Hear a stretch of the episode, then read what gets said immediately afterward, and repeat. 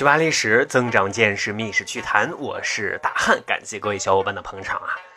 有人说国骂那也是国人的思想精髓，细品这句话其实还是蛮地道的啊。因为国骂它不仅是一种情感的宣泄，也蕴含着古人带引号的一种智慧 啊！就这么着，一辈一辈流传了下来。各位，您能想到？孔夫子他也会骂人吗？也会国骂吗？啊，其实是人都会有抓狂的时候。万世师表的孔夫子骂起自己的学生，那也是丝毫不留情面的。但人家啊，毕竟是教育家嘛，啊，骂人是从来不带脏字的。但是啊，杀伤力不减，哈，这可是人家的真本领。《论语》里就有记载说，孔子呢有一个学生，名字叫宰予。啊，这大白天的，竟然在家里四仰八叉的，呃，睡大觉。孔子看见了，气不打一处来呀！这大白天的不读书，浪费光阴，就直接怒批：“朽木不可雕也，粪土之墙不可污也。”宰予你自生自灭吧！各位，“朽木不可雕也”这一句话，大家很熟悉了啊，往往都是恨铁不成钢。但是这对于一个文人而言，可真是伤害性不大，侮辱性极强呀。孔夫子毕竟是文人，骂人呢也挺斯文啊。到了齐威王这儿，有钱那就任性，有地位那就更张狂啊，骂人就是口不择言了。《战国策·赵策》中就记载：周烈王崩，诸侯皆掉，齐后王，周怒。复于其曰：“天崩地彻，天子下席，东藩之臣田婴其后之，则卓之。”齐威王勃然怒曰：“赤皆而母必也，足为天下笑。”啊，这是一个什么样的典故呢？说的是作为名义上的天下共主，周烈王驾崩了，各诸侯国呢都按照礼节前去吊唁。但是呢，祭奠仪式都结束了，这齐国才姗姗来迟。周王室的一老一少很是不满，就派人到齐国去批评教育齐威王，更是口出狂言说啊，按照法律啊是要用斧钺砍死齐威王的。齐威王是当时一霸呀，听后就怒气冲天，大声呵斥使者：“赤皆耳目闭也。”翻译过来大概就是。我擦！去你丫的！你妈是下人！各位呀，这应该是有史有记载以来最粗俗、最无理、最彪悍的国骂了啊！这在当时是难以想象的。你诸侯国竟敢如此放肆无礼，辱骂王室成员的母亲是下等人！哈啊！这足以证明齐威王的猖狂啊！周王室混的惨淡呀！还有各位，您知道北宋一朝最崇文、最尊重文人的赵匡胤气急败坏的时候是怎么骂人的吗？《齐东野语》有记载，就说了这么一个故事：说赵匡胤的一座宫殿啊，木梁需要更换了，可是呢没有合适的尺寸啊，负责修缮的官员就专门给赵匡胤打报告啊，说为了显示宫殿高端大气上档次。更换这根木梁必须跟其他木梁的尺寸、大小、色泽保持一致啊，因此建议啊选用一颗粗大的木头，然后结成合适的尺寸再进行更换。但是赵匡胤啊是一个很务实的人，他深知啊坐江山的不易，如此奢靡浪费、搞花里胡哨的东西，形式主义真是该死。于是直接就在奏折里开骂了。你不是要截一根粗大的木头吗？我让你截你爷头，截你娘头，别寻进来！各位啊，原来你大爷的，你娘的，哈！这些国骂标准语的出处可这儿呀，这就让我们进一步丰满了啊，对赵匡胤的认知了啊。说到这儿，还有一句很绝的国骂，叫“撒泡尿照照你自己”。您知道他的出处是搁哪吗？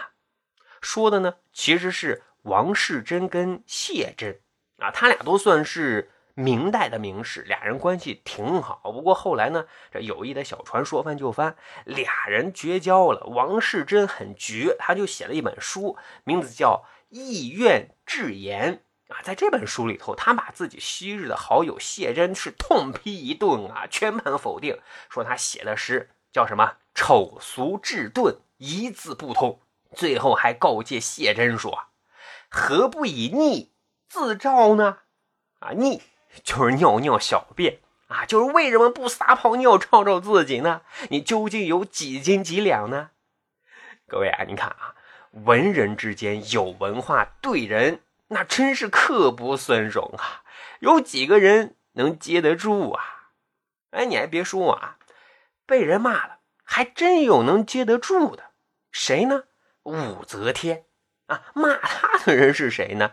啊，你我也都耳熟能详，骆宾王啊，就是七岁能写出《咏鹅》的神童。当时呢，李治去世之后，李显登基，后来呢，武则天废了李显，然后让李旦上位，但实际上是自己临朝把控政权。下一步，武则天的目标就是自己登基上位呀。此时。扬州的徐敬业就扛起了大旗，武装暴力反对武则天，而当年的神童骆宾王呢，也就加入到了徐敬业的讨伐团队当中，啊，并且是激扬文字写了那篇大名鼎鼎的《为徐敬业讨武曌檄》这篇檄文啊，文字犀利，语句污秽。啊，比如说，呃，说武则天啊，入门见度。峨眉不肯让人，掩袖宫蝉，狐媚偏能惑主，豺狼成性，尽侠邪僻，残害忠良，杀子屠兄，弑君纠母。啊，反正啊，就是把武则天说成了一个黑心毒妇、狐狸精啊啊！但是呢，当武则天读到这篇檄文的时候，大家都以为会是一场暴风骤雨，但万万没想到啊！人家武则天是平静当中略带调侃的说道：“哎，写这篇文字的人啊，真是个人才啊！丢了这样的人才，这是你宰相的过失呀！” 啊，后来呢，徐敬业讨伐失败了，骆宾王命不所知，霍云被杀，霍云为僧。由此呢，咱不得不佩服武则天的格局跟眼界了。这是武则天应对谩骂的智慧啊，不予理睬，用实力碾压。因为胜者为王，败者为寇啊。还有接得住谩骂的，有一位三国时期的蜀国人费祎啊，他是坚定的奉行“你不仁，休怪我不义”啊。面对侮辱，他是火力值拉满，直接开启了反攻模式。说有一次啊，费祎出使吴国。那孙权作为大 boss，尽地主之谊宴请费祎，但是呢，却故意呀制造难堪，告诉群臣：待会儿费祎来了，你们视若无睹，尽管吃喝，不用相迎，给他一个下马威。啊，果真，费祎来到殿上，吴国群臣都不正眼瞧，闷头就吃啊啊！只有孙权礼节性的起身相迎，打了招呼。啊，万万没想到啊，人家。费祎见状，脸立刻就拉了下来，轻蔑一笑，鄙视的就对大 boss 孙权说道：“凤凰来降，麒麟吐哺，驴骡无知，服食如故啊！”啊，说完自己先哈哈乐了起来。啊，什么意思呢？就说凤凰来了，麒麟吐出了口中的饭，表示迎接。只有那些无知的驴跟骡子还在闷头干饭呢。各位啊，这顿火力输出很绝吧？他是直接开撕啊，把只顾干饭的那些吴国群臣都看作是没有见识的驴跟骡子。那你们这么无礼，我就没必要跟你们计较呀，因为犯不上跟畜生计较呀。各位，你看啊，原来想整人家费祎难堪，结果。让自己更加难看，你说这何必呢？